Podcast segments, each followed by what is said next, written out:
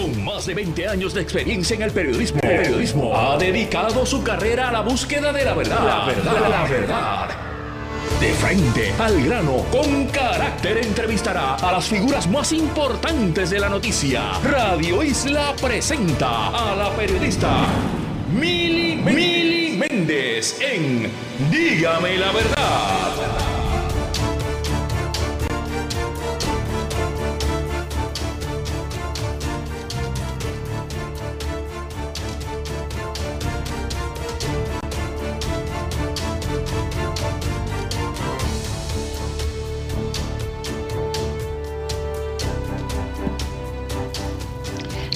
Bienvenidos a otra edición de Dígame la Verdad por Radio Isla 1320. Les saluda Mili Méndez. Ya gracias a Dios por fin llegó el viernes. Tengo varios temas hoy que, voy a estar tocando y arranco con uno, ¿verdad? Que no es de mi agrado, pero creo que son temas que tenemos que, dialogar, mantenerlos sobre la mesa, eh, pues porque hay muchas cosas por hacer todavía. Leía ayer en la tarde cuando estaba en mi casa, pues que se investiga otra agresión sexual de una niña en Carolina y pues la información preliminar que ha trascendido es que su padrastro fue pues señalado como el presunto sospechoso. Y nos enteramos de este caso porque la niña la llevan eh, a un hospital en Río Piedras y la trabajadora social de ese hospital eh, se percata de, una situación luego de hacerle unos análisis a la menor y eh, activaron el protocolo eh, cuando se hacen estos exámenes médicos que confirmaron que la niñita de 8 años, digo niñita, pues una, una bebé, eh, fue violada. Y uno ve estos casos y pues les puedo compartir lo que siempre les he dicho, coraje, frustración. Y, y estos son los casos que vemos en este momento porque salen a la luz pública, pero ¿cuántos casos no hay por ahí que no nos hemos enterado que un niñito eh, o ¿verdad? una niña o un niño ha sido violado, ha sido actos lascivos, ¿verdad? Estos elementos que uno ve dentro de estas agresiones. Y es un tema que pues, he dialogado con muchos expertos. Hoy tengo la oportunidad de poder hablar con la doctora Ilia Vázquez Gascot. Ella es doctora en psicología social comunitaria, pero tiene mucha experiencia en estos temas. Y la razón por la cual busqué, busqué de ella es que al final del reportaje se dice que al día, por lo menos al día de ayer, existen 212 querellas de violación. 24 más que las recibidas para esta fecha el año pasado. Y estas son las estadísticas de la Policía de Puerto Rico, pues que uno pues en ocasiones, y lo digo con mucho respeto, las puede tomar con pinza. Así que le quiero dar los buenos días a la doctora. Doctora, gracias por estar aquí en Dígame la Verdad. Saludos, Mili, encantada de estar contigo esta mañana. Bueno, hablemos un poquito, utilizando este caso como, marco, eh, ¿cómo usted observa la, situación de, agresiones sexuales, especialmente hacia, hacia nuestros chiquitos, que yo a veces no, no, no comprendo ni entenderé porque hay que agredir eh, a, un, a un menor? Mira, el tema de la violencia sexual, particularmente el abuso sexual de menores, es un tema extremadamente delicado y como bien tú dices, ¿verdad? No es un tema que queremos abordar eh, y, tiene múltiples matices. La realidad es que el problema de la violencia sexual en Puerto Rico es mucho más grave de lo que conocemos. De hecho, eh, la misma Organización Mundial de la Salud nos dice que lo que conocemos de la violencia sexual es como la punta del iceberg. Ese, tope, que son esos casos que llegan eh, a las autoridades, en este caso a la policía, o que eh, se conocen por la prensa. Pero el centro de esa, de esa pirámide o ese iceberg son esos casos que vamos a conocer por las encuestas. Y la gran base del iceberg son los casos que jamás vamos a conocer porque las personas nunca van a buscar ni servicios psicosociales, ni van a denunciar, ni van a hablar del tema, ¿verdad? Van a eh, silenciar esa experiencia y vivirán con ella, ¿verdad? Este, a solas. Eh, el problema es, como tú bien dices, ¿verdad? Las estadísticas, yo siempre recalco que nos dan una información, pero no nos los dicen todo. Porque, claro, la oficialidad o la estadística oficial es precisamente lo que llega en este caso a la policía o lo que llega a las salas de emergencia, que es un dato que recoge eh, el Departamento de Salud. Y para que tengas idea, en Puerto Rico se están reportando anualmente poco más de mil casos. Por ejemplo, 2021 tuvimos 1.287 casos de todas las modalidades de delitos sexuales. Que ciertamente incluye las violaciones, ¿verdad? agresiones sexuales, actos lascivos, la diversidad de manifestaciones de violencia sexual. Y el año previo, que fue 2020, que no es un número que, que es certero en el sentido de que fue el, el año más crítico de la pandemia, este año se reportaron unos 704, 705 casos en todo el año. Eso es lo que nos dice la estadística oficial. ¿Y por qué te digo esto? Porque de la misma manera, el Estado tiene información de que esto es un problema severo. De hecho, yo siempre eh, hablo, ¿verdad? Cuando doy adiestramiento, que la violencia sexual es un problema eh, epidémico que nos acompañaba desde muchísimo tiempo. Las estadísticas que se han realizado por el mismo Departamento de Salud de Puerto Rico nos dicen que los números son extremadamente altos. Para que tengamos idea, hay una encuesta bien grande que se llama Behavioral Risk Factor Surveillance System y esa encuesta 2018 nos reveló que 10.075 personas habían sido víctimas de agresión sexual en esos 12 meses previos a la encuesta. Imagina ahora, Mili, que 10.000 personas salen a la calle a hacer una querella. Sería, una, sería el colapso de nuestro sistema. No hay, ¿verdad? No, no, el Estado no tiene los recursos para ello. Aparte de ese número tan alto de 10.000, otras sobre 30.000 personas revelaron en esa encuesta, que es una encuesta anónima realizada a personas mayores de 18 años, sobre 30.000 personas dijeron haber experimentado un acto lascivo. Eh, así que tenemos un problema terrible en Puerto Rico, ¿verdad? Y yo te estoy diciendo estos datos, pero estos datos los tiene el Estado. Estos son datos que se recogen en una encuesta, que es una encuesta del CDC, y que en Puerto Rico la lidera el Departamento de Salud. ¿Verdad?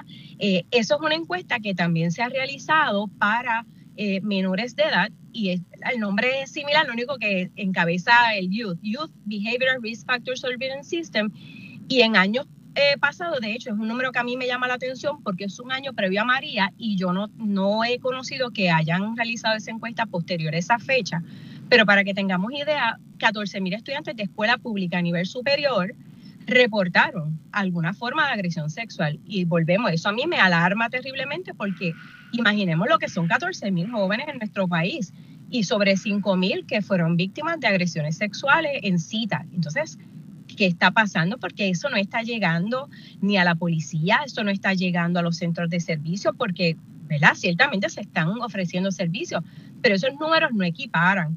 Eh, y lo que históricamente siempre se ha dicho es que lo que va a llegar a las autoridades siempre va a ser un número extremadamente reducido. Eh, estamos hablando que, ¿verdad? Eh, autoridades en Estados Unidos hablan de un 16%, pero si yo comparo los 1.287 casos del 2021, pues mira, tal vez lo que está llegando en Puerto Rico es apenas un 11%. ¿verdad? O menos de los casos que en realidad pasan, ¿verdad? Y esto es un fenómeno que pasa con violencia doméstica, pero el tema de violencia sexual es un tema todavía más este, tabú eh, en nuestro país. Aquí no se habla, la gente le incomoda mucho hablar de este tema. Los profesionales también, este, ¿verdad? Encontramos resistencia eh, de algunos grupos, ¿verdad? Profesionales para atender este tipo de casos, como es lo que pasa, por ejemplo, en los hospitales, que es, una de las grandes fuentes donde pueden entrar los casos. Así fue que nos enteramos, ¿verdad? Mientras la escuchaba, estaba pensando en el caso eh, donde el padrastro eh, y que es lo que se presume, ¿verdad? Pues siempre lo digo con mucha cautela, la, la niña que tenía un aspecto de, autismo, que si no es porque la mamá la lleva al hospital para que le chequeen otra cosa, ahí es que se percatan de que la niña estaba embarazada, y, ¿verdad? y esto levantó un furor a nivel social, porque uno decía, pero ¿cómo es que ella no se dio cuenta que la niña estaba embarazada? Pero ¿cómo no se van a dar cuenta? Que, ¿verdad? Todos esos cuestionamientos surgieron y, y nos enteramos de ese caso porque la mamá la lleva al hospital. Si no es así, no nos enteramos. Y de hecho, mira qué interesante para que veamos la relevancia que tiene el sistema de salud. Y, esto es una discusión que tenemos que tener porque el sistema de salud en nuestro país está privatizado. Así que volvemos, el Estado tiene que hacer un trabajo más activo de supervisar y fiscalizar ese servicio que se presta en las salas de emergencia. Eh, desde mi punto de vista, ¿verdad? Y lo que ha sido mi experiencia de trabajo, deberíamos promover, y esto, ¿verdad? El Colegio de Médicos Cirujanos debería hacer un trabajo también más intencional en esta dirección. Deberíamos promover que cualquier profesional de la salud realice eh, un ejercicio de cernimiento eh, en, como parte del historial, porque si la violencia sexual y la violencia en general es tan común en nuestro país, eso sabemos que es un determinante social de la salud, o sea que vamos a, la, salud se va a afectar por experiencias como esta. Así que para mí es importante a la hora de valorar una persona eh, médicamente, físicamente o mentalmente, saber si hay algún historial que para yo tener una idea si debo pensar que la violencia sexual o la violencia en pareja ha sido parte de, la experiencia de esa persona para poder ofrecer un servicio pues más completo, más comprensivo, más integral. Y ahí yo, yo vería un reto, eh, porque algo que he dialogado con muchos médicos de distintas ramas o especialidades es que pues están llenos de pacientes, tienen que atender a los pacientes las millas, por ejemplo. Vamos a coger un pediatra que tiene que por lo menos sacar un buen espacio para atender a, ese niño o esa niña y en ocasiones no pueden porque necesitan avanzar para atender más pacientes porque le, pagan tan mal y me refiero a, planes, las tarifas que hay vigentes en estos momentos y lo dice el mismo presidente del Colegio de Médicos Cirujanos que son de los especialistas mal pagos y estamos hablando de planes médicos privados, no estamos hablando del sistema eh, público como tal. Que imagínese usted, eh, pues, menos nos vamos a enterar porque están ahí a las millas trabajando para poder atender eh, la mayor cantidad de pacientes posible. Así que se, agregan muchos retos al escenario.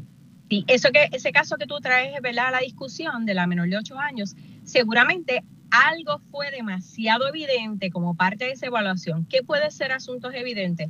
Algún contagio de una, de una, infección de transmisión sexual, ¿verdad? Hay síntomas que es evidente en cuanto tú observas la menor que aquí hay un contagio y a la vez que hay una sospecha de una infección de transmisión sexual, eso es sospecha de abuso sexual porque es una menor de edad, no hay manera y tengo que activar el protocolo. Este, así que se activa el departamento de la familia y demás cosas, ¿verdad? Hay obviamente los embarazos, como fue el caso de la menor, ¿verdad? Que estuvimos discutiendo hace algunos meses en el país. Esos son casos evidentes, pero tiene que haber un proceso, ¿verdad? De discernimiento eh, más intencional para poder observar. Por ejemplo, los menores de edad, uno de los eh, elementos que me deja saber que, ¿verdad? que hay algo que le está preocupando a ese menor es en las continuas quejas de dolor de barriga. ¿verdad? Un dolor de barriga es una manera de somatizar un problema de ansiedad, porque un menor recurrentemente experimenta dolor de barriga si no tiene una causa física. Debo explorar qué tensiones, qué estresores eh, hay alrededor de la vida de este niño que me explican por qué está experimentando, ¿verdad? Es, ese tipo de síntomas. Eh, obviamente cualquier cosa que tenga que ver con secreciones en su, en su ropa interior, eh, ¿verdad? Me deja saber conducta sexualizada. No todos los menores abusados sexualmente van a tener conducta sexualizada, pero si tengo conducta sexualizada, debo explorar, ¿verdad? Debo entrevistar. Así que tiene que haber un trabajo más colaborativo entre las distintas instancias y aquí estamos hablando obviamente el hogar, la escuela, eh, las organizaciones comunitarias, las iglesias, ¿verdad? Eh, y los hospitales, por supuesto, ¿verdad? Porque algo seguro que tenemos en este país es que aunque la gente no vaya a la policía, aunque la gente no vaya a un centro de servicio psicosocial, la gente busca servicios médicos. Por eso es que es tan clave que estén adiestrados, que sepan del tema, que sepan observar y que puedan identificar posibles signos y síntomas que le den a entender, ojo, ¿verdad? Aquí podría estar pasando algo. Y la política pública en el país es bien clara. Este, a la mera sospecha ¿verdad? de maltrato o abuso sexual, yo estoy obligado a alertar a las autoridades. Eso no significa que el delito está cometido, es que lo que significa es que el Estado tiene que iniciar un proceso de investigación, ¿verdad? Se activa el protocolo y se empieza ese proceso para proteger principalmente en contacto con cualquier persona que se sospeche que le esté abusando. Se me ha acabado el tiempo, pero doctor, ha sido eh, excelente poder dialogar con usted. Ya me lo habían, me habían recomendado que teníamos que tener esta conversación y, sin duda, muy, muy buena. Así que agradezco que haya sacado de su tiempo para hablar sobre estos temas. Eh, tenemos que seguir visibilizándolo y, ver si tomamos acción y, no vemos estos casos tan alarmantes. Así que, doctora, gracias. Un abrazo. Un abrazo. Ya ustedes ahí escucharon a la doctora Ilia Vázquez Gascot. Ella es doctora en psicología social comunitaria, así que hablando un poco de temas difíciles, pero temas que hay que discutir. Y antes de pasar a mi próxima entrevista, me imagino que ustedes estarán igual que yo con mucha hambre y pensando qué es lo que voy a almorzar. Hay cuatro palabras que le hacen el día a cualquiera. Ricos, crujientes, jugosos McNuggets. Así es, y en oferta exclusiva de la app.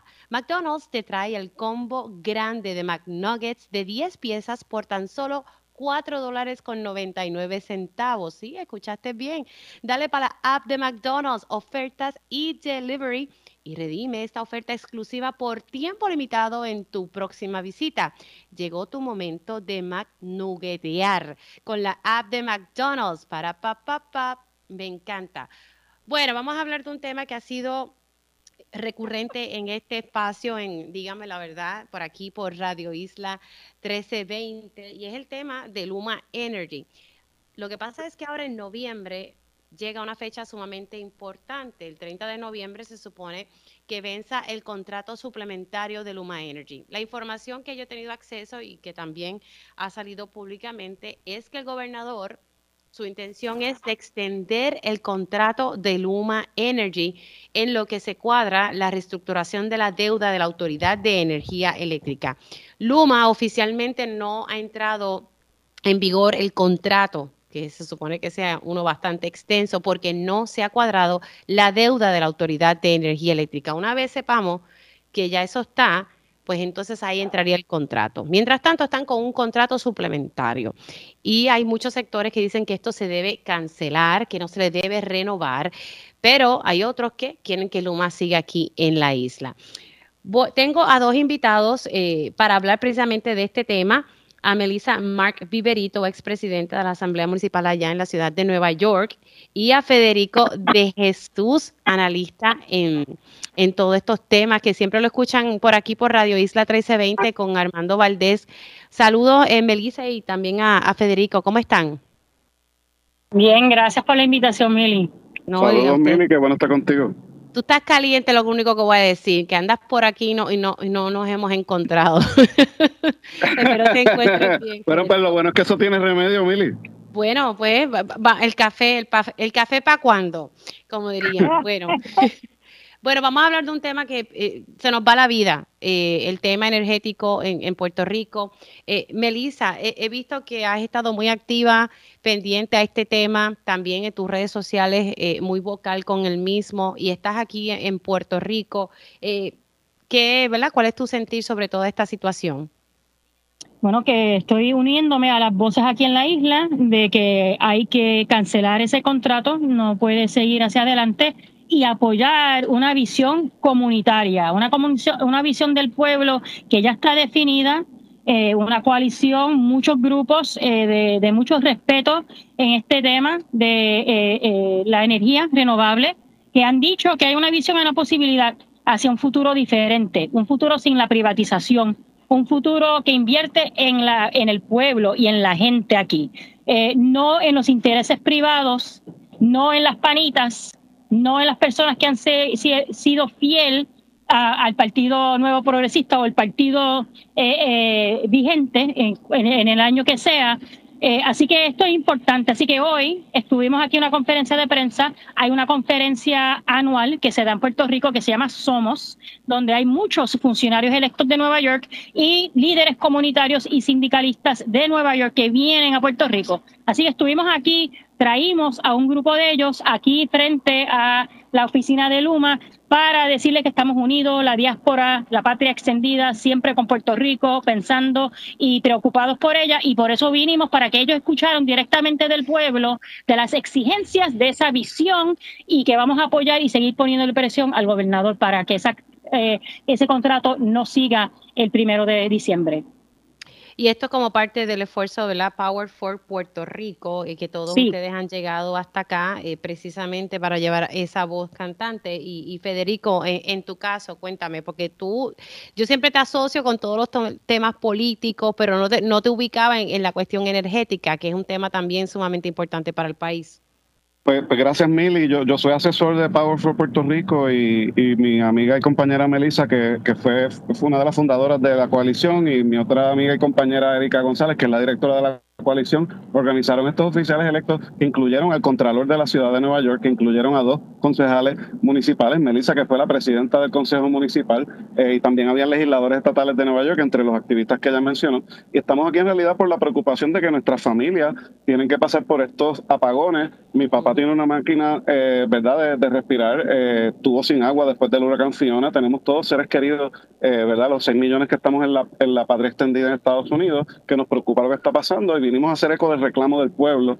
Eh, y creo que pues mi amigo en lo personal, Pedro Pierluisi, está siendo mal asesorado en cuanto al contrato de Luma, porque hay muchos mitos que se están repitiendo que no son ciertos. El contrato de los 15 años no entra en vigor el primero de enero a menos que se firme proactivamente y no puede entrar en vigor a menos que haya una reestructuración de la deuda. Y no se va a acabar el mundo si el, el contrato no se extiende. De hecho, eh, tenemos más apagones que duran más y estadísticamente, según el propio negociado de energía, Luma no está funcionando, no están cumpliendo su contrato y estamos aquí para hacer eco al, pueblo de Puerto Rico porque tenemos nuestros familiares aquí que nos preocupa su futuro y sus vidas. Esto no es una cuestión política, esto es una cuestión de salvar vidas.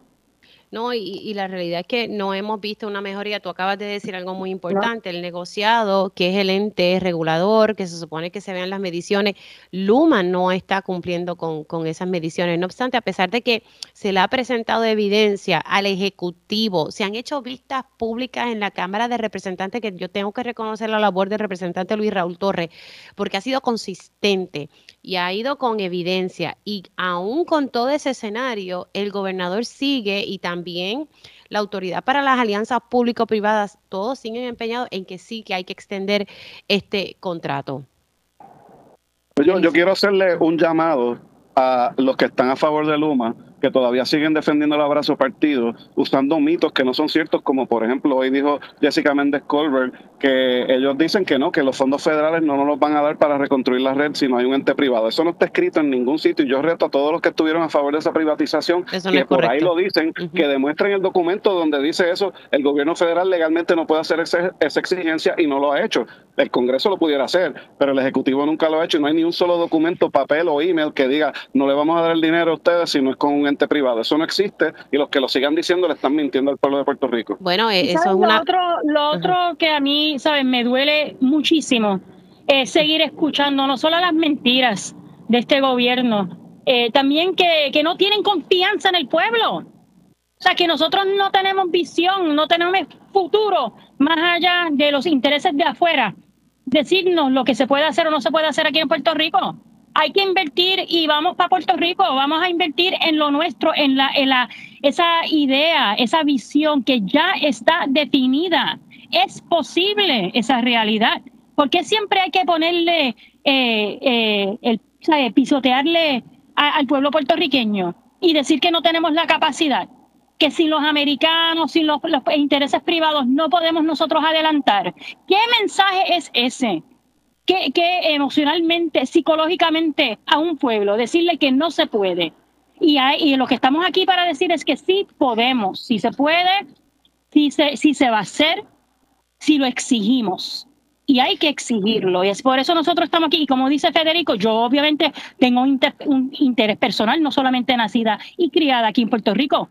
Mi mamá sigue viviendo aquí en Puerto Rico. Yo estoy preocupada por mi mamá que tiene 75 años y como ella, muchas otras madres, abuelas, familiares que tenemos y que queremos. Y tenemos esa posibilidad de nosotros adelantarnos sin tener que pedir o, vendernos a esos intereses privados.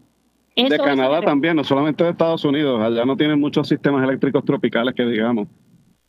No, y, y, lo que tú estás diciendo ahorita, Federico, me parece un punto importante porque la razón por la cual, porque la idea original de la administración de Ricardo Rosselló era privatizar todo el sistema energético. La razón por la cual se hizo una alianza público-privada era para que ¿verdad? los activos fueran de la Autoridad de Energía Eléctrica y poder recibir esos fondos federales a través de FEMA. Así que, que el que diga que vamos a pedir fondos federales no conoce muy bien este trámite y está mintiendo. Así que me parece que eso lo tenemos que dejar sumamente claro aquí en torno a este tema. Por eso fue que se, y ahora con la generación van a hacer lo mismo, una alianza público-privada. Pero bueno, no vamos a entrar ¿verdad? en eso, pero me parece que eso había que dejarlo claro. Ahora, ¿qué les parece? Eh, eh, Melissa, ¿qué te parece la, visita de la Secretaría de Energía Federal? Ella se, está, se, se reunió con todos los sectores. Hay quienes dicen que, que tal vez ella viene a hacer algo concreto, hay otros dicen que esto es más de lo mismo. ¿Cómo tú lo ves? Te voy a decir algo honestamente, yo lo encuentro interesante. Obviamente hay ciertas preocupaciones dentro de cosas que ha dicho, pero lo que estoy viendo en todos los años que yo llevo en la diáspora, y en todos los años que yo estoy siguiendo la política en Puerto Rico y viendo las visitas que se han dado en el pasado por administraciones en el pasado, agencias federales, etcétera, en esta administración de Biden, y yo tengo diferencias con él también en lo de Puerto Rico en algunas cosas, pero lo que sí se puede decir es que muchas de las personas representando al gobierno de Biden, cuando están viniendo a Puerto Rico, no se están quedando en San Juan. No, la agenda de ellos no se está haciendo definida por la fortaleza. O sea, están yendo dentro de la isla, llegando a las montañas, a los campos, hablando con las organizaciones de base. Eh, esa imagen de la primera visita de Granholm, la secretaria de Energía, la que yo tengo vigente en mi mente es la visita, eh, la, la foto esa con eh, Casa Pueblo. Casa Pueblo, igual yo. Exacto. Eh, con Casa Pueblo, ¿no? Y, esa, esa conversación que ella tuvo, que están reuniéndose y también ahora la, eh, la hablando de todos estos dineros, porque hizo una visita y visitó a diferentes comunidades en Puerto Rico y ahora están invirtiendo dinero en organizaciones de base, no están yendo a través del gobierno central. Así que se ha visto un cambio en cómo esos representantes del gobierno federal bajo Biden específicamente están haciendo las cosas de una manera diferente. Así que yo creo que eso va por buen camino y hay que seguir diciéndole, that's what you've got to do. Eso es lo que tienen que hacer, es hablar con la gente directamente, porque el gobierno central le ha fallado mucho, ¿no? En el proceso de recuperación aquí en la isla. Así que eso lo encuentro interesante. Así que vamos a ver, yo sé que hizo algunos pronunciamientos en lo que tiene que ver con, con, Luma, que nos preocupa un poco. Yo creo que Fede puede hablar un poquito más sobre eso, pero hay cosas buenas también creo que salieron de esas visitas. Sí, no, y, de esa visita, a mí me encantó ver que se reunió con Casa Pueblo y cuando hablé mm, eh, precisamente con el líder de Casa Pueblo, eh, fue que lo invitaron. O sea, no fue que él pidió, no, e, energía, el Departamento de Energía Federal lo invitó para sentarse y dialogar sobre cómo está funcionando eh, todo este sistema que tiene Casa Pueblo de energía y de placas solares. Sí, y que Casa Pueblo es central a esa coalición de Queremos Sol, ¿no? Que estamos hablando de esa visión comunitaria. Así que hay cosas buenas y creo que hay que seguir empujando que sigan por ese camino. Ahora, Federico, vamos a seguir viendo más de estas visitas de la diáspora ¿verdad? a través de Power for Puerto Rico. Bueno, mira, nosotros hemos estado activos desde el huracán María. Obviamente por la pandemia, pues no hemos estado tan activos físicamente en Puerto Rico, eh, pero queremos estar más activos definitivamente y vamos a seguir haciendo de nuevo. Esto no es nosotros viniendo aquí a dar nuestra opinión, estamos haciéndole eco a los reclamos del pueblo, de las organizaciones de base. Y en cuanto a la cuestión de la Secretaría de Energía, todo lo positivo que dijo Melissa, eh, estoy de acuerdo y le añado que el estudio de PR100 para cumplir con la ley de energía renovable que Larissa y Eduardo Batia lograron es importante, ese proceso es participativo, incluye mucha gente de la comunidad, así que eso es positivo, pero en lo negativo o lo no tan positivo, aquí no hay un plan para que se le imponga a Puerto Rico la solución. Puerto Rico tiene dinero que no ha utilizado, así que en mi opinión o, centralizan eh, los fondos o se lo devuelven al pueblo, meaning los alcaldes, las organizaciones de base como Casa Pueblo que saben cómo se utiliza ese dinero porque el gobierno central ha sido incapaz de hacerlo. Y el gobierno federal a través de la misma secretaría dijo, ellos no vienen aquí a hacerlo por nosotros, ellos vienen a dar asesoramiento, así que la gente tampoco puede tener falsas expectativas y tiene que seguir exigiéndole al gobierno de Puerto Rico que haga su trabajo. Bueno, le quiero agradecer a ambos, tanto a Melissa como a ti y a Federico. Y pues nada, seguiremos hablando de este tema porque este mes, como dije en la introducción, es crucial y hay que ver cuál va a ser la determinación final del gobernador sobre este contrato suplementario eh, y, ver cuál va a ser el curso de muchas medidas que se han aprobado en la legislatura. Entre ellas está, pues, obviamente, eh, la cancelación de este contrato. Así que gracias a ambos. Gracias, Hacemos una pausa aquí en Dígame la Verdad por Radio Isla 1320 y al regreso continuamos con este tema, pero hablando eh, sobre la demanda que presentó el CPI contra la Junta de Control Fiscal para tener acceso a muchos documentos que la Junta no quiere que usted se entere. ¿Por qué? Ya me invito, hablamos sobre eso aquí en Dígame la Verdad por Radio Isla 1320. Dígame la verdad, las entrevistas más importantes de la noticia se escuchan aquí. Mantente conectado. Radio Isla 1320. 1320. Conéctate a radioisla.tv para ver las reacciones de las entrevistas en vivo. En vivo. Esto es Dígame la verdad con Mili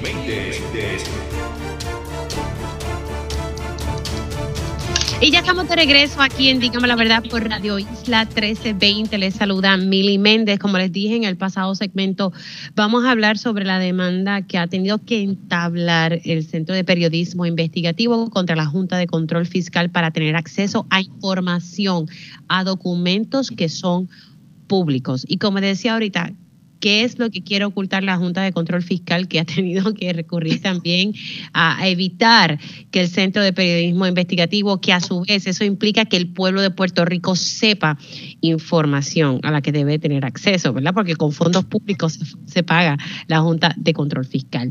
Tengo a la licenciada Judith Birkin quien está representando al Centro de Periodismo Investigativo y es un placer conectar con ella. Hace años que no hablaba con ella, pero qué bueno dialogar contigo, eh, Judy. ¿Cómo está, licenciada? Qué bueno, qué bueno estar aquí, Mili, saludo a toda tu audiencia. Quisiera, eh, porque han logrado un paso muy grande con el hecho de que hay ¿verdad? ya una vista para el 11 de enero del 2023 eh, para que el Tribunal Supremo de Estados Unidos. Eh, vea esta vista oral. Para mí eso es un gran paso.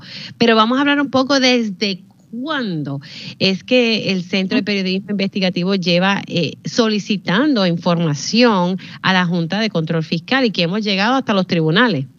Sí, esto empezó, como le dije fuera del récord, esto empezó aproximadamente seis años, un poco más de seis años, cuando se forma y se hacen las primeras reuniones de la Junta este, en el 2016.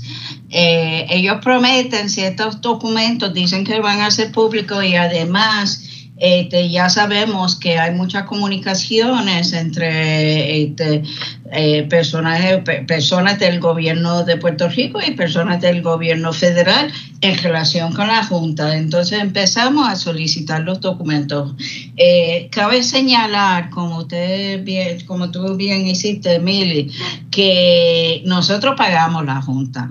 La Junta, según lo que dice el Congreso y lo que dice el Tribunal Supremo de Estados Unidos en otro caso, la Junta es una entidad que se entiende que parte de Puerto Rico. Así es que le aplica unas doctrinas súper establecidas de que tienen que entregar los documentos, igual que cualquier otra agencia del gobierno de Puerto Rico. Pues cuando la eh, CPI no logró recibir los documentos, pues tuvimos que entablar un pleito. Eh, se hizo el pleito en el Tribunal Federal porque la ley federal dice que tenemos que ir al Tribunal Federal, que no podemos ir al Tribunal de Puerto Rico. Y se hizo eso el primero de junio de 2017. Así es que estamos hablando de cinco años y medio. Y entonces eh, hubo muchas muchas cosas técnicas en el litigio, pero ya para 2018 el juez que preside el caso en el Tribunal Federal, Jay García, eh, determinó que todos los argumentos de la Junta no tenían eh, valor, que nosotros ganamos, que es raro que alguien gane a la Junta, pero ganamos. Eh, dijo que tenía que entregar los documentos a menos que una categoría muy pequeña de excepción, tal y como está en Puerto Rico en todas las demás agencias. Pues de allí empezó una lucha para conseguir los documentos y ellos entregaron, la Junta entregó un total de 18 mil documentos y nosotros pensábamos que había excepciones bien pequeñas, algunos que otros documentos que no entregó, pero cuando eh, cuando indagamos un poco más, nos dimos cuenta que faltaba más de 20 mil documentos. Y eso a razón de 2018, ahora es mucho más porque eh, tuvimos que establecer segunda demanda para los documentos actuales. Eh, eventualmente la Junta apeló al primer circuito de Boston que es el Tribunal Federal que atiende las apelaciones del Tribunal de Distrito Federal en Puerto Rico. Y este, nosotros ganamos allí también, una decisión de dos a una, pero nosotros ganamos allí también. La Junta es la que eh, acude al Supremo y en cierto modo por nuestra sorpresa el Supremo de Estados Unidos coge el caso. Eh, son ellos eh, aceptan menos de 100 casos al año, a veces 65, 68 casos, así es que hay gran interés mucho más allá de Puerto Rico en el caso. Ahora, para resumir bien brevemente, el caso trata no solamente sobre acceso a información, que es crucial en el caso, porque la Junta actúa como un mini gobierno, un mini gobierno, un Bueno, lamentablemente eh, funciona como si fuera un gobierno y que está por encima del gobierno ¿verdad? de Puerto Rico. No hablé mal a decir mini gobierno, es mini porque no son mucha gente, pero ellos toman las decisiones más cruciales para nuestro futuro. Ellos negocian, el otro día empezaron a negociar en relación con la Autoridad de Energía Eléctrica con una proposición inicial de que todos tenemos que pagar 23 dólares más al mes para el servicio de luz, pero ellos toman las decisiones de Puerto Rico, afectan las políticas públicas de Puerto Rico, afectan nuestras pensiones, nuestra carretera, todo, pero no quieren revelar los documentos. Y entonces hay eso, pues hay otros issues que son más técnicos legal que tienen que ver con eh, la inmunidad de soberano y ellos están afirmando que, ellos tienen inmunidad de soberano por ser parte de Puerto Rico, que es la ironía más grande porque son impuestos por el gobierno federal. Por el Congreso. Por el Congreso.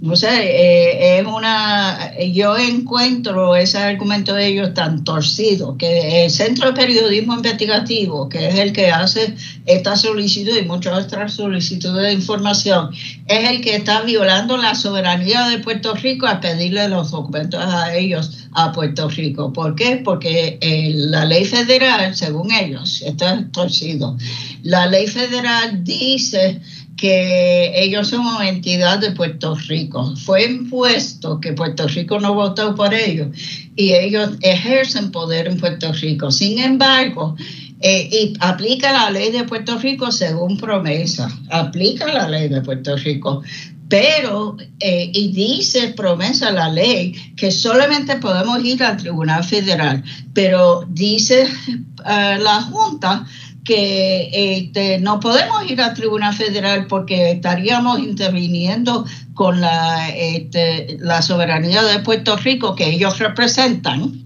eh, si vamos al Tribunal Federal. aplica la ley, pero no hay foro para ir cuestionando su falta de cumplimiento de la ley. Sí, sí, que eh, sí, como dices, es torcido. Ahora, que el, próximo paso, y como decías ahorita, que me parece que es un, detalle importante, el Tribunal Supremo de los Estados Unidos, cuando decide ver un caso, o por lo menos una vista oral, eh, hay que decir, bueno, tiene mucho interés. Esto sería entonces el, el próximo 11 de enero del 2023 ¿Qué pasa aquí? Yo he aprendido con el tiempo y, y, con, con eh, abogados que son amistades que estos procesos cuestan. O sea, uno poder prepararse para estar ante el Supremo, presentar todo, no, no es algo que sea muy económico. Común y económico. Hemos tenido suerte que tanto los que estamos trabajando aquí como alguna gente que hemos reclutado fuera de aquí están trabajando pro bono porque entienden la importancia del caso. Así es que la cuestión económica no es este, un obstáculo tan grande como es en la mayoría de los casos. Pero lo, que, lo próximo que pasa es que en noviembre 17, si no me equivoco, es yo mismo, este, eh, la Junta tiene que presentar su, su, alegato. Nosotros tenemos que presentarlo un mes ah, después, aproximadamente diciembre 19, 18. Y después hay un interés que hemos percibido y hemos sabido y tenido algunos contactos con gente que quiere hacer a mí amigos de la Corte, amigos de la Corte, para uh, apoyar nuestra posición. En Boston, cuando fuimos a Boston, hubo un apoyo increíble de medios norteamericanos, más que nada, algunos de aquí, de, las organizaciones de prensa aquí, pero allá, este, CNN en español, NBC en español, tú sabes, todo un, montón de otros, Nike Foundation, tú sabes, un montón de, de, organizaciones eh, que tienen gran interés en el acceso a información, porque si uno no sabe lo que está haciendo el gobierno, no podemos ejercer nuestros derechos democráticos hasta donde existen, pero este, si no tenemos información no se puede ejercer. Entonces, este, si hay amigos de la Corte que va a ver, eh, van a someter sus alegatos a finales de diciembre y después el 11 de enero en la vista. Eh, me, me, han preguntado cuándo podemos esperar una decisión, no sé si es exacto, pero la fecha límite más o menos es finales de junio, donde tú sabes, donde los casos, fechas en que los casos que quedan pendientes durante el año se deciden, pero puede ser tan temprano como febrero, marzo, tú sabes, pero va a ser eh, la primera mitad de, del año 2023. Y entonces estamos súper animados por el interés que se ha levantado, eh, las llamadas de gente, la, el ofrecimiento para apoyo. Es un caso bien importante. Y aunque no lo pensamos, eh, empezamos así, eh, el caso tiene esas dos vertientes que son bien importantes. Uno es este, el acceso a información y que en Puerto Rico es tan fundamental para nuestro entendimiento de cómo debe eh, ser el ordenamiento jurídico. Pero este, también eh, el, argumento de la Junta ha levantado toda la cuestión de cuál es la soberanía de Puerto Rico, qué, tiene, qué poderes tiene el Congreso sobre Puerto Rico, qué quiere decir la colonia, porque es una colonia. Este, cómo es que se va a hacer el balance de poder entre lo federal y lo estatal. Entonces es bien complicado. Y por eso que yo creo que ha generado un interés de distintos sectores no, no, y, y, ya se me está acabando el tiempo, pero licenciada, es, es, un paso muy importante porque la Junta, ahorita lo dialogábamos, está tomando decisiones eh, eh, por encima del, del, del, gobierno que fue electo, ¿verdad? Por el país. Y estas personas no fueron electas y toman unas decisiones que son muy perjudiciales para el futuro. Yo a veces me pregunto qué yo le voy a dejar, qué país le voy a dejar a mi hija, Milena, eh, con estas decisiones que están tomando. Así que los felicito. Lo felicito y la felicito a usted y a todo el equipo eh, de trabajo que esté llevando este caso. Así que de la Universidad Interamericana, la clínica de acceso a información, hay un equipo bueno de abogados y hay unos abogados de fuera de en Estados Unidos que nos están haciendo tremendo trabajo. Pues, Más todos los amigos de la corte y mucha, mucha gente. El caso ha tornado en algo bien significativo y espero un resultado grande, como dice Carla Minetti, la vamos a también, que nadie ha ganado. Gracias, licenciada, por entrar con nosotros aquí en Dígame la Verdad y hablar un poquito sobre este caso que para mí de verdad que es sumamente importante. Ahí ustedes escucharon a la licenciada Judith Burkham, quien está llevando este caso junto con un equipo eh, para que el Centro de Periodismo Investigativo tenga acceso a documentos, a información, que eso significa que nosotros también tengamos acceso a esa información. Hacemos una pausa en Dígame la Verdad y al regreso bajamos un poquito revoluciones y después tenemos mi panel de periodistas. No se retire. Dígame la verdad, las entrevistas más importantes de la noticia se escuchan aquí. Mantente conectado.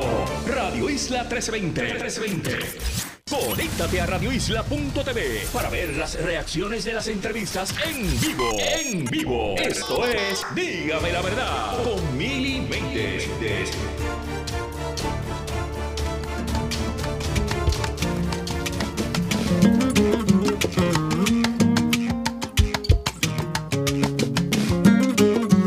No soy la misma de hace un año, a la que convencías con tu cara de hombre enamorado.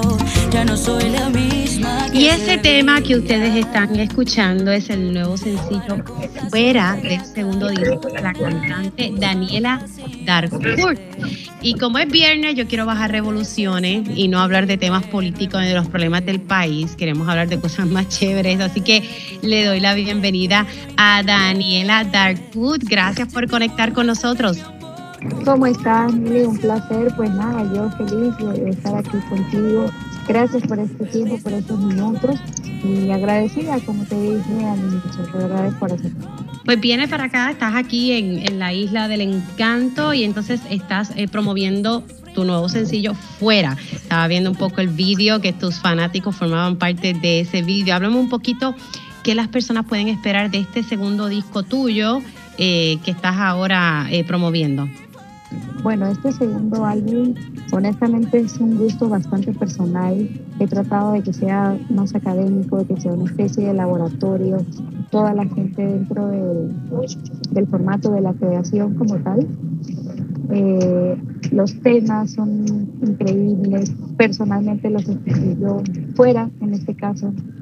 Está escrita por un gran amigo mío que se llama Johnny Lao, es peruano también, un gran cantautor, compositor increíble. Me regaló este tema que inicialmente era una balada y luego la trasladamos a, a que sea salsa. Y pues nada, de verdad muy orgullosa de que la gente le guste, de que mis fans sean parte de este video que antes no había tenido este acercamiento tan chévere y tan cerca, vale la redundancia. Y pues feliz de que ahora esté aquí en Puerto Rico, de que esta maravillosa isla me esté abriendo las puertas de este grandioso hogar que tiene y seguir llevando la música. Y interesante, porque además de ser cantante, bailarina, eh, para, y lo dijiste ahorita, la mayoría de los temas de este segundo disco, empezando otra vez, tú fuiste la compositora. Exacto, sí, yo y, muchos amigos de aquí, Gretel Garibaldi, una gran panameña que también ha escrito temas muy, muy importantes. Uno de ellos, lo que grabé con clave, Probabilidad de Amor. Luego, Si tú te atreves, que hice con Tito Nieves. Y pues ahora también es parte de este álbum con dos temas, Frente al Espejo y La Duda, que tuvimos el placer de, de componer juntos pues ya que me lanzaste el nombre, yo comencé a conocer de ti gracias a Tito Nieves, ¿verdad? Tito es, nosotros lo queremos mucho aquí en Puerto Rico y él siempre me hablaba mucho de ti cada vez que lo entrevistaba. Y recientemente acabas de terminar una serie de conciertos precisamente con Tito Nieves. Él es como tu padrino. Él, más allá de un padrino musical, es familia, es papá, como él dice. Y yo feliz y orgullosa de que en esta aventura, en este camino tan bonito y a la vez tan tedioso de la música y del arte en general, tenga una persona como Tito que me esté guiando, que más allá de los consejos del ambiente, del negocio, sea un papá, un gran amigo, me escuche, se preocupe por mí, de saber cómo estoy en el ámbito personal. Y pues nada, de verdad muy orgullosa de tenerlo a él, de tener a su esposa, a su familia entera, apoyándome y dándome pues esa bendición que uno siempre necesita para seguir avanzando. Claro, ¿cómo es que tú conectas con él? ¿Cómo lo conoces? ¿Cómo se da ese primer encuentro entre ambos artistas? ¿Cómo lo conozco? Pues por intermedio de otro amigo que se llama Yosimar, un cantante peruano también de salsa, que ya había tenido un acercamiento con él. Tito lo entrevistó en una ocasión para su programa Conversa con Tito y luego él le pidió mi teléfono. Cuando Tito tiene mi teléfono me escribe, yo dije, ¿qué me va a escribir el maestro Tito Neves a mi número personal? No hay manera. Muy incrédula, hasta que sí, hicimos la primera llamada, nunca voy a olvidar que estaba él y su esposa sonrientes y felices y yo súper sorprendida. De verdad, creo que desde ese día hasta ahora el amor ha ido creciendo nada más. ¿De cuántos años estamos hablando de esta relación ya, como dices tú, de familia con Tito Nieves? Ya, ya van a ser tres años prácticamente. Sí, el tiempo, el tiempo vuela, el tiempo vuela. ¿Cómo fue esa experiencia estando en tarima con él, eh, verdad, haciendo una serie de, de conciertos con, con Tito? Bueno, definitivamente increíble, increíble por el hecho de tener su idea, de saber su repertorio, de incluso hacerle coros detrás del escenario, de estar con su banda, de compartir banda juntos y de también sumarle a mi banda, a mi gente. Eh, era como mitad mitad, ¿no? Un escenario dividido y compartido feliz también de la oportunidad de poder hacer repertorio juntos, de tener temas juntos y de que la gente nos vea en acción juntos, porque siempre nos han visto por videos, por videollamadas, pero la diferencia ahora ha sido de que ha sido algo más real, en escena los dos, de verdad. Ahora, sé que estás promoviendo eh, este nuevo sencillo, pero ¿tienes planes de hacer conciertos aquí en Puerto Rico? Sí, definitivamente. Yo creo que es una plaza muy importante para la salsa. Creo que todos los jóvenes salseros, eh, la gente que hace salsa, Puerto Rico es prácticamente una casa muy valiosa y muy importante. Una de las primeras que se debería de cruzar. De verdad estoy feliz y contenta de que me den este espacio, de que me estén regalando estos espacios para poder mostrarme, para que la gente me siga conociendo, que conozca mi música, que es lo que más importa al final. Y pues nada, seguir avanzando y seguir llevando esta carrera un pasito más adelante, poquito a poco. ¿Cómo ha sido, porque eres una, eres joven, estaba viendo el año que naciste y yo dije, ay Dios mío, estaba yo graduándome de high pero una joven que se interesó en el género de la salsa, un género, bueno, que a mí me fascina, pero sabemos que también compite con otros géneros eh, que están ya, como decimos ahí, que el, el género del reggaetón. ¿Cómo ha sido ese proceso? Sí, definitivamente el hecho, uno, de ser joven, dos, de ser mujer y de competir en, este medio, en el arte, con un género tan importante y tan grande como el urbano, pues es difícil. Pero nada es imposible. Poquito a poco uno va trabajando, va avanzando. Y creo que al final eso es lo que importa, que tengas las ganas, la convicción y que el corazón sea el que bombee la energía y suministre todo ese mundo de sensación que uno necesita para poder avanzar. Es lo que me motiva, la gente también forma parte de eso, el cariño que me dan es increíble, al menos aquí en mi país y poco a poco en los demás lugares voy sintiendo que realmente valoran lo que hago, valoran mis esfuerzos y creo que esto es lo que termina de cerrar este 360 completo para seguir haciendo música. ¿Cómo te proyectas de camino al futuro? ¿Cómo quisiera eh, verte? Bueno, la verdad es que me gustaría impactar bastante en Latinoamérica, principalmente porque creo que nosotros los latinos tenemos que tener en cuenta y dejar bien en claro de que la salsa nunca va a morir y que no debe de morirse. Que esto, así como tenemos a todos los grandes, seguir avanzando, seguir dejando legados y depende de nosotros, los jóvenes. Yo creo que también es una invitación a que los que quieran hacer este género no le tengan miedo. Es trabajoso, sí, hay muchos sacrificios, pero todo es probable y todo es posible siempre y cuando uno lo quiera de corazón. Te noto que eres una persona paciente y perseverante.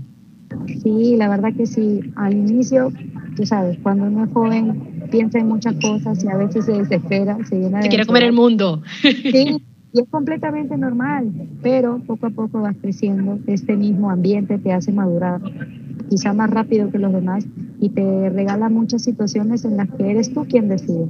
Entonces, el autolacerarte tú mismo no es la idea. Vas encontrando la fórmula perfecta, los ingredientes perfectos para hacer un rico mofongo, así, tal cual. Y entonces estoy viendo que en, este nuevo segundo disco, eh, empezando otra vez, tienes colaboraciones con Rey Ruiz, you know, entre me llevaste en un viaje de esa época de que uno escuchaba a Rey Ruiz, ¿verdad? En sus momentos tan, tan hermosos. Sí, definitivamente el maestro Rey Ruiz me dijo que sí a la primera por intermedio del maestro José Luis Piloto, que también forma parte de este álbum como compositor grandes amigos que uno va recolectando en este camino.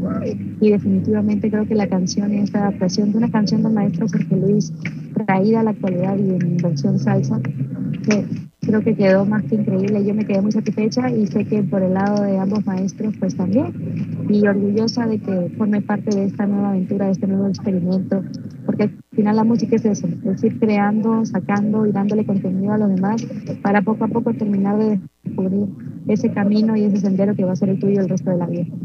Daniela, te deseo mucho éxito, que disfrutes tu tiempo aquí en Puerto Rico, que comas muchos pastelillitos, alcapurrias, mofongo, prepárate para todo eso tan rico.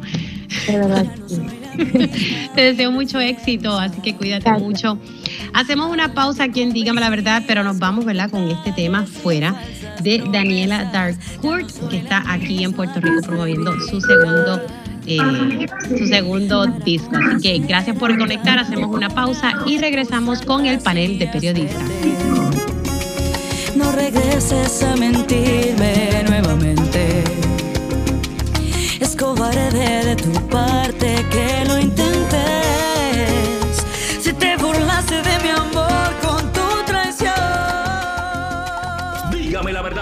Las entrevistas más importantes de la noticia se escuchan aquí. Mantente conectado. Radio Isla 1320. 1320. Conéctate a radioisla.tv para ver las reacciones de las entrevistas en vivo. En vivo. Esto es Dígame la verdad con Mili Méndez. Muy buenos días.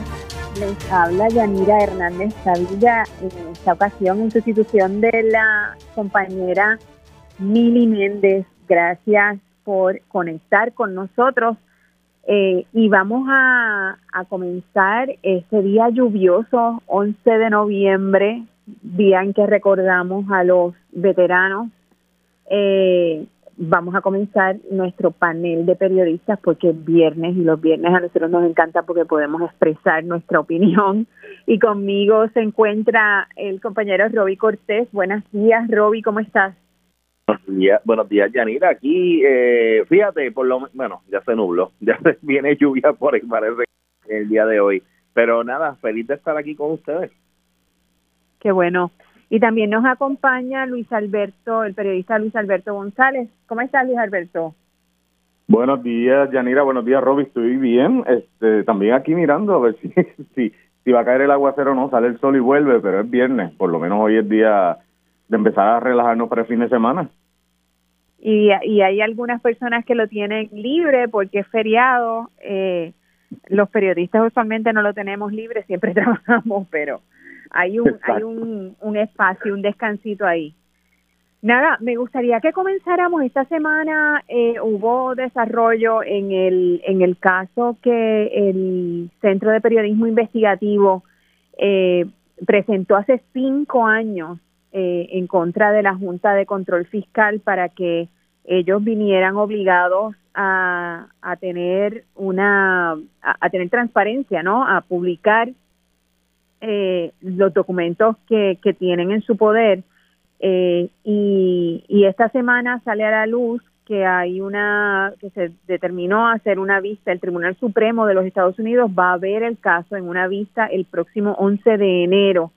Este caso tiene que ver con que el CPI, el Centro de Periodismo Investigativo, está planteando eh, si la Junta de Control Fiscal está correcta en su argumento de que es totalmente inmune a las reclamaciones bajo las leyes del, eh, del bajo las leyes de Puerto Rico, por lo que no le aplicaría el, el derecho de acceso a la información pública. Este es un caso que lleva cinco años eh, y la y la Junta, los abogados de la Junta eh, entienden que no tienen que por qué cumplir con las leyes de acceso a la información pública. Yo pensaría que si ellos determinaran que no tienen que dar esa información bajo las leyes de Puerto Rico, por lo menos las leyes federales deberían de aplicarle. Pero ¿cómo lo ven ustedes? De, Viste en el punto, la palabra es pública, la información pública. Eh, yo, yo he estado pendiente a, a, ese caso desde, desde que se incubó hace ya casi cinco años, ¿verdad? Eh, yo y recuerdo el hecho de que pues, la Junta aducía el hecho de, de, la, del privilegio, es como el privilegio de abogado cliente. Eh, en, esa misma línea, pues, pues la Junta pues, ha intentado pues, esconder eh, las comunicaciones más allá de, de las de los comunicados y de y de los documentos públicos que, que algunos se publican eh, en la página de la junta pero en este caso el, pues se está pidiendo pues toda la información. Y, recuerdo que en un momento dado ellos entregaron como unos 10.000 emails más o menos no sé si fueron un poquito más eh, pero que cuando se ponía, cuando pues se, el CPI se puso a investigar qué tenía esos emails, eran emails inocuos, que no tenían información que, que nosotros sabemos que se estaba dando, en este caso negociaciones, etcétera, pues que, han sido pues la, la base de, de, de, lo que ha sido nuestra realidad de hace ya más de seis años, que es lo, el, el embeleco de promesa. Eh, así que en esa misma línea, pues, pues yo creo que el pueblo pues tiene el derecho de saber qué es lo que sucede backstage dentro de todo este, dentro de estas negociaciones, porque nos afectan, o sea, todos estos, todos estos movimientos que hace la Junta, que se cree, pues, no sé, eh, líder único eh, e inmaculado de Puerto Rico, eh, pues, o sea, tenemos entonces el derecho de conocer en, o sea, con quiénes son la, la, las conversaciones y, y qué, qué tipo de conversaciones se dan eh, para que, que, en este caso veamos si de verdad la Junta eh, actúa en pro del pueblo o en pro de los bonistas eh, cómo es ese tipo de situación y la única forma de saberlo es a través de esos de esos eh, comunicados eh, o los emails que, en este caso el CPI está intentando conseguir y que bueno que, ha llegado al Tribunal Supremo que de Estados Unidos que nada más ese hecho para mí es algo histórico y que bueno habrá que ver si si finalmente el Tribunal Supremo de Estados Unidos tenga entonces la la misma mentalidad de nosotros no en cuanto al derecho a la información pública, que es la que tenemos derecho nosotros aquí. Bueno, y sobre todo porque la Junta de Control Fiscal, eh, eh, dentro de la Junta operan varias instancias, varias eh, personas y, y, compañías y firmas de abogados y de cabilderos que, que están en la empresa privada, que tienen intereses privados que, que pueden incidir en las cosas que hace el gobierno eh, y que ya se ha anticipado, se ha dejado entrever que pueden haber conflictos de interés con las personas que, trabajan con la Junta. Así que esa información es imprescindible para poder determinar esos posibles conflictos. Y lo hemos visto con los asesores, con las firmas de asesores que, que incluso han salido reportajes en, en, varios periódicos de los Estados Unidos en cuanto a, a estos asesores que, que, pues, que tienen tienen este tienen las manos amarradas en ese caso con, con intereses que nos afectan a nosotros. claro. Y bien, como, como bien dice Robbie, es, histórico, ¿verdad? Porque para que el Tribunal Supremo de Estados Unidos agarre un caso y lo vaya a ver, es bastante difícil. Y en este caso, la verdad es que la lucha ha sido bien larga y va a seguir porque esto va a ser en enero y el tribunal no se va a expresar hasta junio, por allí. Ahora, la realidad es que eh, hay muchos documentos que al final el tribunal va a decidir, eh, esto va, va, pienso yo, que va a haber un momento dado en el que el mismo tribunal va a decidir, ok, esto sí se lo puedes entregar, esto no, esto es confidencial y esto no. Pero si en Estados Unidos, bajo la ley federal, que le aplica a prácticamente todas las agencias y muchos estados lo han, lo han adoptado, eh, está el FOIA, ¿verdad? Que es la, el Freedom of Information Act, pues si, le, si no le aplica las de Puerto Rico, le aplica las de allá, pero constitucionalmente lo que se dice es que si el Estado abre la puerta un poquito más en algo en beneficio de su gente, como hace Puerto Rico con el derecho a la información, pues debe eso debe prevalecer, aún siendo una, una agencia federal, pero esto es novel porque promesa es una, o sea, la junta que se crea bajo promesa, esto es nuevo, nadie sabe a quién responde, nadie sabe si es puramente del Congreso, si es parte del gobierno federal, si es parte de Puerto Rico, pero la realidad es que la gente tiene que informarse, tenemos que nosotros los periodistas tener acceso a esa información por eso mismo que ustedes comentan. Aquí hay muchos intereses privados dentro de la Junta y fuera, hay muchas conversaciones y vemos que la Junta tiene el poder de legislar y decir, esta ley que ustedes pasaron no. ¿Y por qué? Pues la gente tiene que enterarse qué pasó allí, quiénes cabildearon, por qué nosotros no podemos saber qué está pasando. El que no tiene hecha no tiene sospecha. ¿Qué estaba intentando ocultar la Junta? Porque aquí e, esa, es la pregunta medular. ¿Qué intentan ocultar? Que no quieren que la gente de verdad se entere de cómo ellos trabajan, de si están haciendo las cosas por debajo de la mesa, con quienes están eh, conversando, qué empresas privadas están por ahí buscando y que gente de afuera también. Sí, yo creo que va a ser un caso bien interesante para eh, para verlo en enero y esperar entonces la decisión en verano. Bueno, y cuando lo miramos también, esto eh, podría tener, bueno, ya quizás no, eh, debería haber ocurrido antes para que pudiera tener un impacto en esas negociaciones de la deuda, pero, pero como tú muy bien señalas, Luis Alberto, muy probablemente cuando esto se sepa en junio del próximo año, ya todas las negociaciones deben estar eh, finiquitadas. La de la Autoridad de, de Energía Eléctrica yo creo que es la, la más importante y esa debería terminar en los próximos meses, ¿correcto? Eh, Roby, que tú has, seguido de, muy de cerca esa, esa negociación. No, definitivamente, yo creo que en este caso Luis Alberto ha dado en cuanto a, al análisis, o sea, eh, esto esto es un paso que, que es mucho más importante de lo que la gente pues tal vez piensa o sea son situaciones que incluso en, en, el plano local también o sea vemos vemos casos como como el que ocurre con con eh, con los compañeros de, de Guapa Televisión eh, en otro caso que es local, pero pero estas decisiones judiciales que, que afectan el, nuestro desempeño como periodistas eh, y, el y el derecho de, los periodistas a poder acceder a información y de poder proteger, por ejemplo, en el caso local, la, la, eh, las fuentes.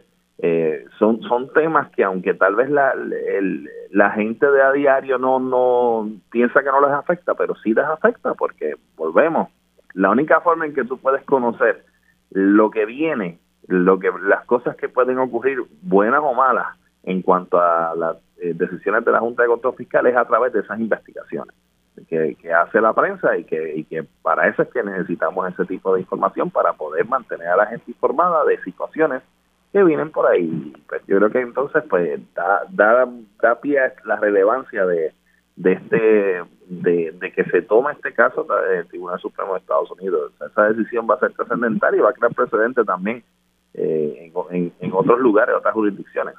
Habrá que ver. Y, y, Yanira, también lo que comentabas de pues estas negociaciones que se están dando y demás, tal vez esa información, o tal vez no, como, como también bien dice, eh, puede abrir la puerta para que haya un conflicto de interés y que las personas interesadas en esos casos puedan levantar bandera y decir, oiga, estas negociaciones fueron ilegales, aquí se metió Raimundo y todo el mundo, o esta persona no debía estar ahí, esta corporación, pero no lo sabemos, estamos a ciegas. Y esa es la idea del Centro de Periodismo Investigativo, ¿verdad? De buscar este, desde hace años. Esto no es nuevo. Eh, y, por eso es que la gente tiene que estar pendiente, mucho más allá de la politiquería diaria que, pues obviamente tenemos que cubrir. Estos temas son medulares porque se tratan de la economía del país, se está hablando de las quiebras de las corporaciones públicas y del propio gobierno. Así que tenemos que abrir la puerta, abrir todos los documentos que sean claros.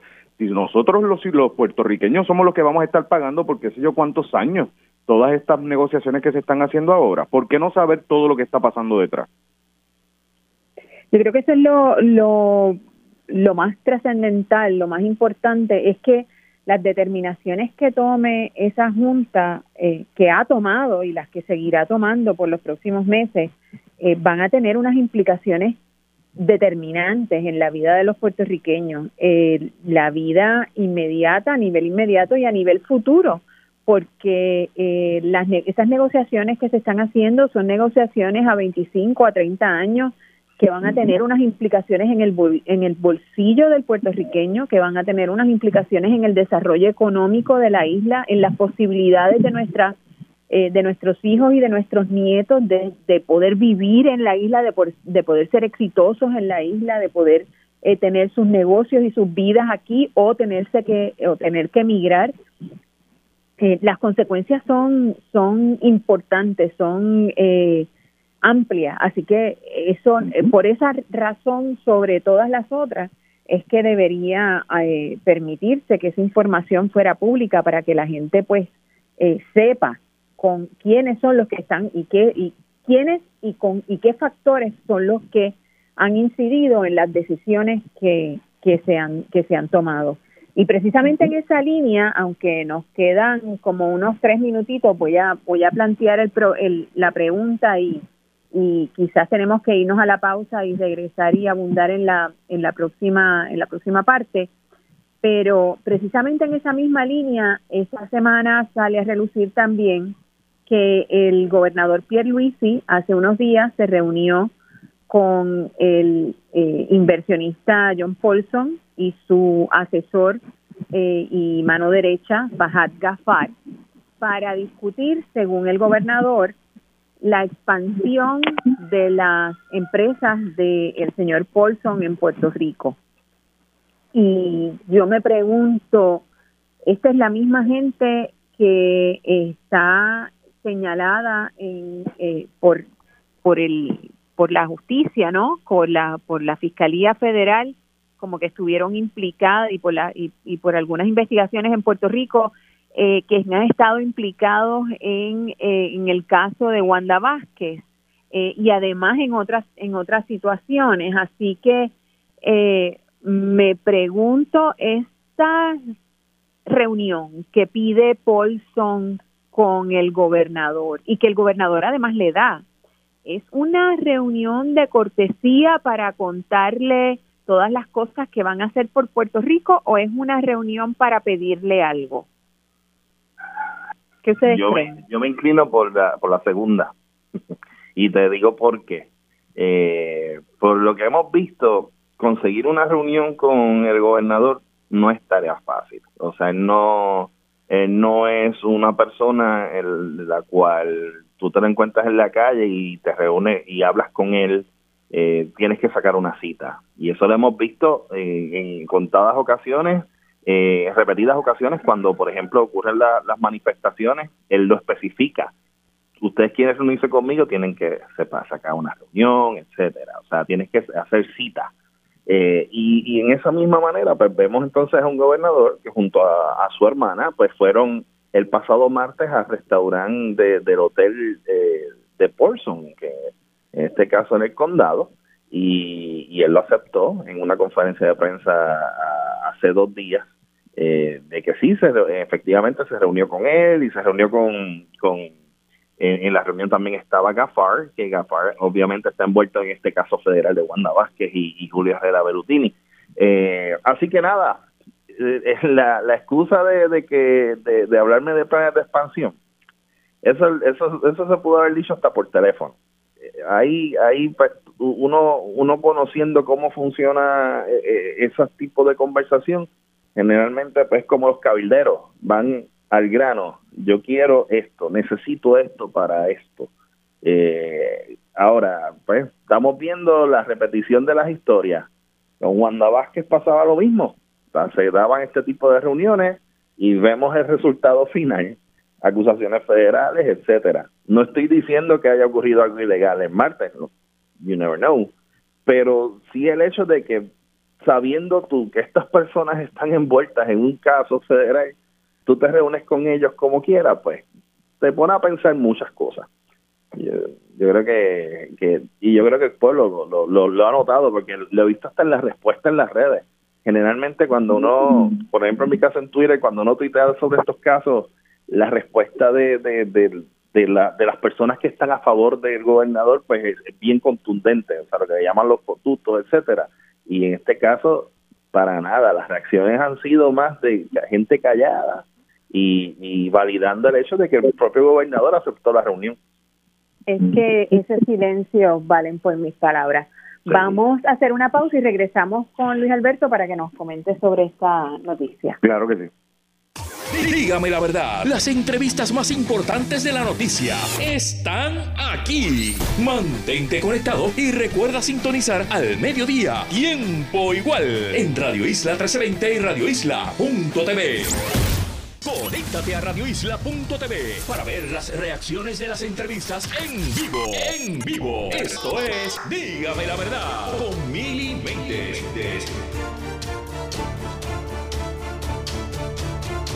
Y ya estamos de regreso aquí en Dígame la Verdad. Mi nombre es Yanira Hernández Cavilla y estoy en sustitución de la compañera Mili Méndez. Y me acompañan el compañero Roby Cortés y Luis Alberto González. Y Luis Alberto, nos quedamos ahí como que pendientes a tu comentario sobre esa visita que le hizo el gobernador Pedro Pierluisi al inversionista John Paulson y a su, prime, a su mano derecha Fahad Gafar supuestamente para discutir los planes de expansión de su compañía. Pues sí, bien comentaba el, eh, compañero Roby Cortés, eh, no estamos diciendo que aquí haya pasado algo ilegal. Lo que lo que pasa es que hay un hay algo allí, no sé si ético, moral o qué, tanto por la situación del caso de la exgobernadora Wanda Vázquez, eh, ellos como uno de ellos como potencial testigo pero también, y añade el compañero colega eh, Oscar Serrano, es que la nuera del gobernador trabaja para esa compañía, la esposa del hijo. Y eh, eh, ahí hay algo, por eso tal vez fue que consiguió la cita Robin, porque sí es bien difícil poder uno reunirse con el gobernador, pero evidentemente tu nuera te lo pide, digamos, digo, yo no sé si eso fue así, pero después hay, hay, unos, hay unos enlaces. Y bien también comentaba el compañero, los, los, planes de, de, expansión y todo eso, mira, hágale un memo al gobernador, una carta, explíquele lo que necesita, vaya a la legislatura también si necesita unos incentivos o algo y existen.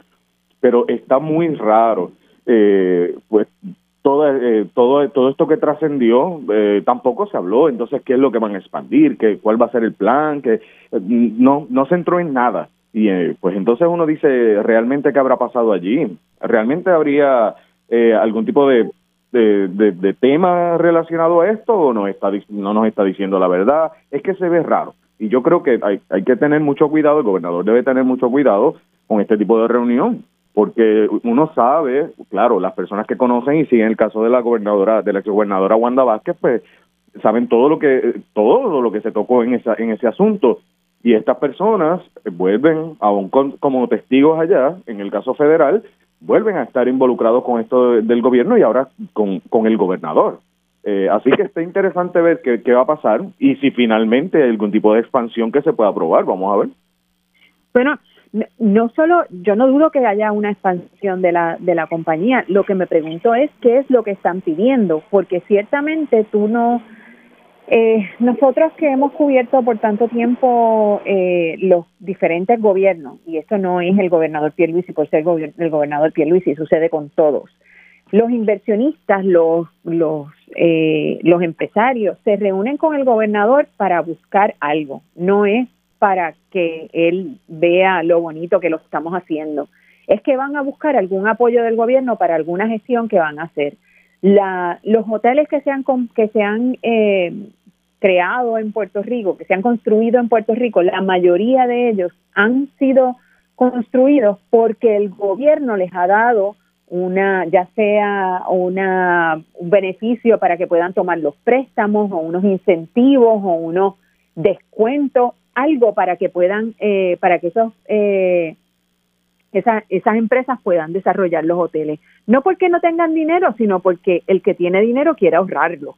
Así que si el gobierno me puede dar un incentivo, ¿por qué lo voy a gastar yo de mi propio dinero? Y lo que a mí me gustaría saber es qué está pidiendo el señor Paulson, que es multimillonario, eh, qué es lo que está pidiendo eh, al gobernador y al gobierno para esa expansión que él está planificando realizar en Puerto Rico.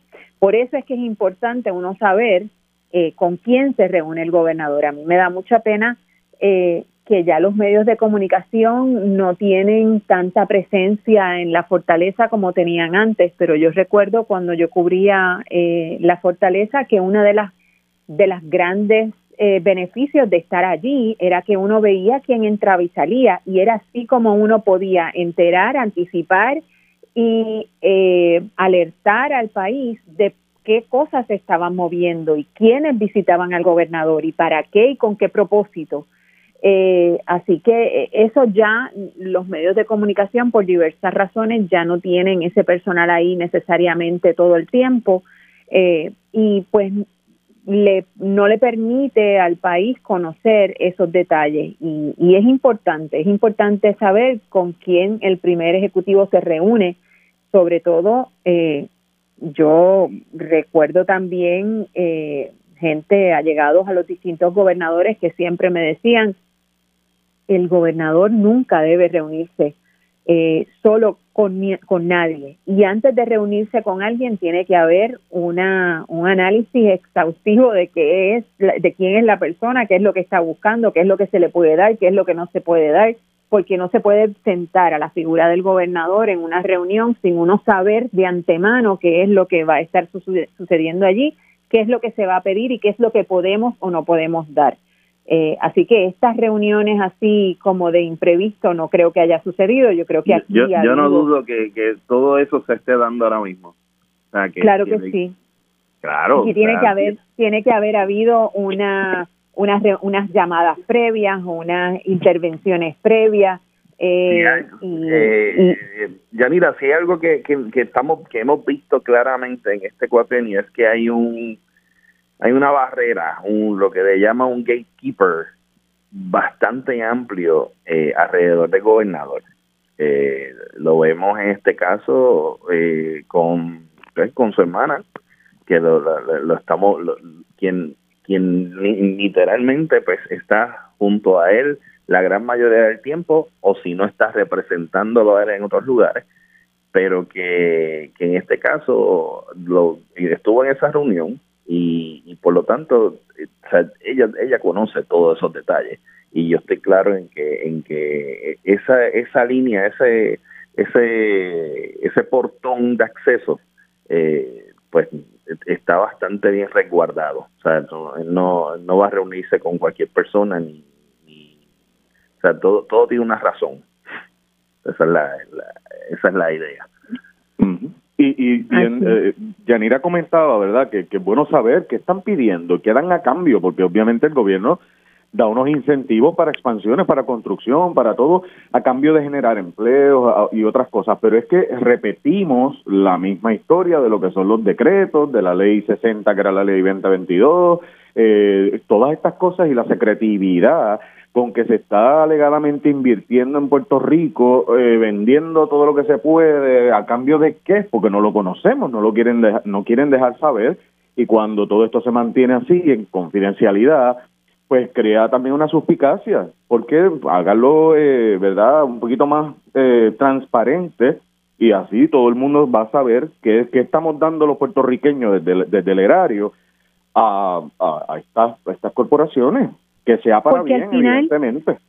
Porque al final no es que queramos ser entrometidos, es que es dinero público el que está ahí. Por ejemplo, miren lo que ha sucedido recientemente con el, con el hospital de, de Dorado eh, el Hospital de, Dorado, que ha sido construido con unos grandes incentivos del gobierno de Puerto Rico, el gobierno, meaning la gente, en las contribuciones de los puertorriqueños han sido utilizadas para construir ese, eh, eh, esa institución médica. Y no lleva, de, de, hecho yo creo que no está operando todavía en su totalidad cuando ya lo vendieron a una a unos inversionistas y una compañía de Estados Unidos.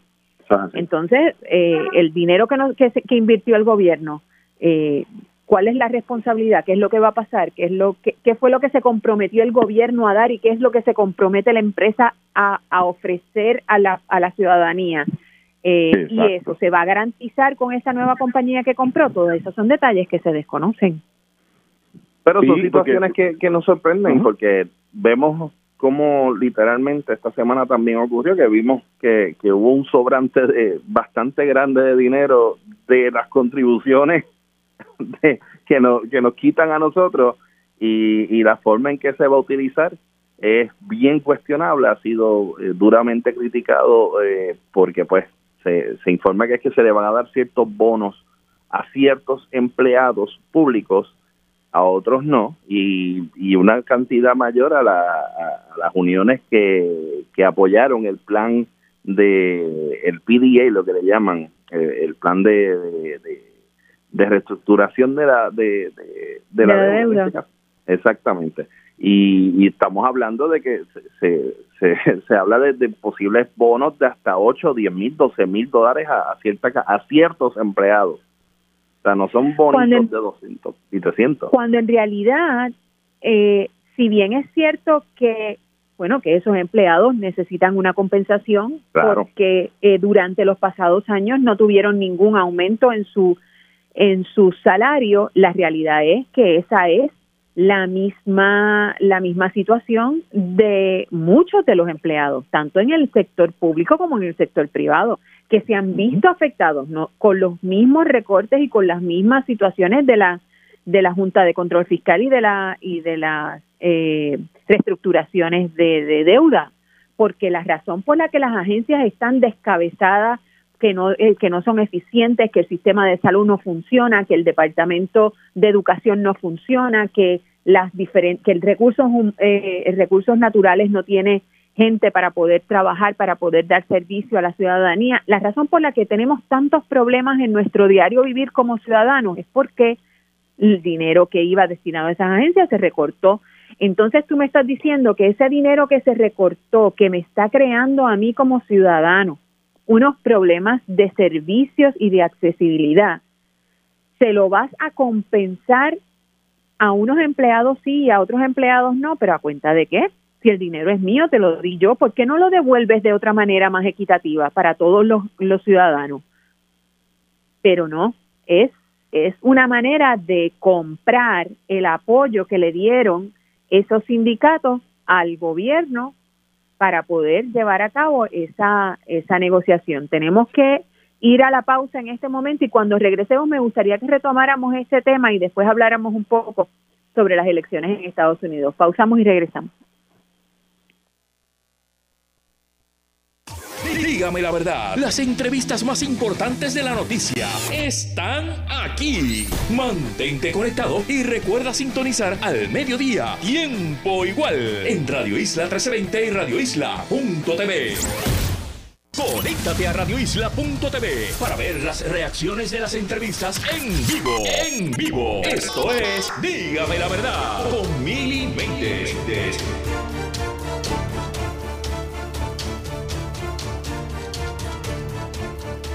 Y regresamos aquí a Dígame la verdad, hoy 11 de noviembre, un día lluvioso, día feriado, pero lluvioso, así que no podemos hacer muchas cosas fuera de, de estar en su casa si es que usted está de feriado y si no, pues trabajar, ¿qué más, qué más nos da?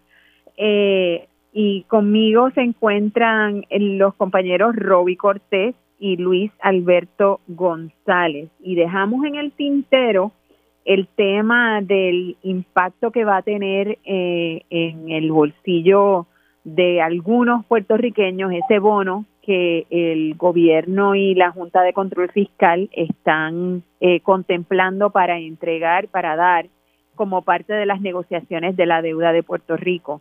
Y escuchaba esta mañana eh, aquí mismo en Radio Isla el economista Heriberto Martínez plantear que la realidad es que ese bono que se les va a dar, que en algunos casos son de 11 mil, 8 mil, 9 mil dólares, eh, muy probablemente se van a se van a perder, no van a tener el mismo impacto que tendrían en la economía de la isla que si se distribuyeran de otra manera, porque la gente los, los utilizará si, se, si ese bono se produce eh, en, fechas cercanas a la Navidad, pues olvídese usted que eso va a ser en términos de regalo, eh, televisores, eh, enseres, muy probablemente vehículos de motor, ese tipo de cosas, muy poco se quedará en términos de, del, del ¿cómo es? de ahorro, eh, mientras que plantea el economista que si eso, ese dinero que está disponible en el gobierno se utilizara para darle un alivio a los puertorriqueños a, nivel más general, como por ejemplo reducir algunos de los impuestos que ya tenemos los puertorriqueños, como sería por ejemplo el impuesto a los alimentos preparados, si eso se reduce, aunque sea de manera eh, periódica, o sea, no, no, no totalmente, no para siempre, sino por un periodo de tiempo, pues eso tendría un impacto mayor en el bolsillo de, de, todos los puertorriqueños. Eh, ¿Qué les parece? Luis Alberto. Bueno, perdóname, eh, la real, tienes toda la razón. Yo creo que, que eh, el darlo de manera que no es, de una manera que no es equitativa, es, es, duro, porque pues obviamente no todo el mundo se va a beneficiar, va a levantar eh, ronchas en la gente. Y yo creo que sí, que, que debe haber otras maneras en las que se pueda abordar ese tema.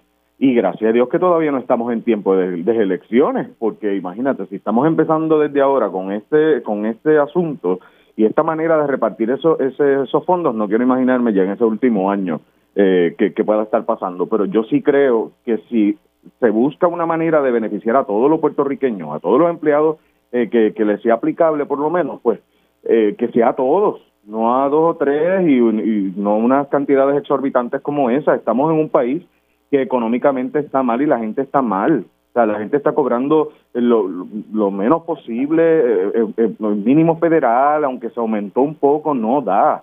Y si pudiéramos, ¿verdad?, ser un poquito más equitativos en esas decisiones, yo creo que sería mejor y no, no, no me parece que la solución que han presentado en estos momentos ni lo busca ni, ni va a lograr mucho. Eh, así que vamos a ver qué, finalmente pasa, si, si en efecto siguen con ese plan, pero como bien dice Yanira, hay que ser equitativo. Roby. Los alivios, Yanira, o sea, incluso estaba, ayer me llegó eh, la factura de la luz y del agua, y hablando de, de, de esa de esas ayudas, todavía todavía no puedo creer el super descuento de 1.87 que nos dio Luma eh, de ayuda por el paso de, del huracán Fiona. Eh, y así fue para todo el mundo, o sea, literalmente. Tuve facturas de, de 400, 500 y el descuento de 1,87. Eh, y en el descuento de acueducto nos dieron otro descuento mayor, incluso 2.14, que incluso la Junta estaba eh, protestó por el hecho de que, de que nos dieron un alivio de 2 dólares con 14 centavos.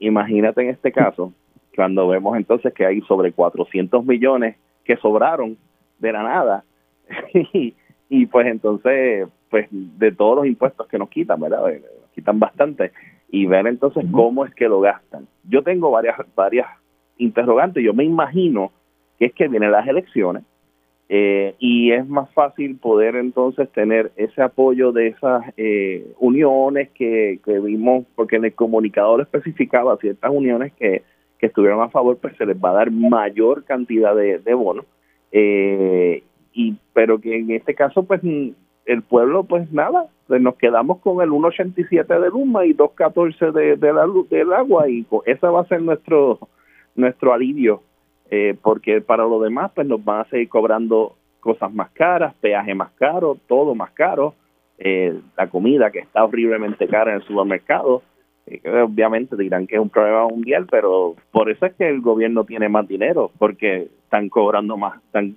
captando mucho más IBU porque todo está más caro. Eh, claro, mientras más caro, más, más, más IBU se cobra.